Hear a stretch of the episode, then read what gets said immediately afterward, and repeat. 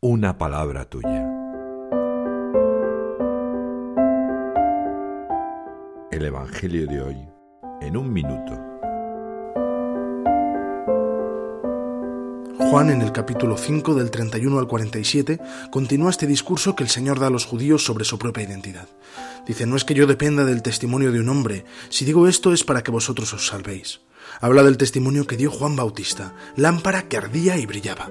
Y dice, el testimonio que yo tengo es mayor que el de Juan, que el Padre me ha enviado. Les dice que estudian las escrituras buscando vida eterna, pero que éstas hablan de Él, y señala, ¿y no queréis venir a mí para tener vida?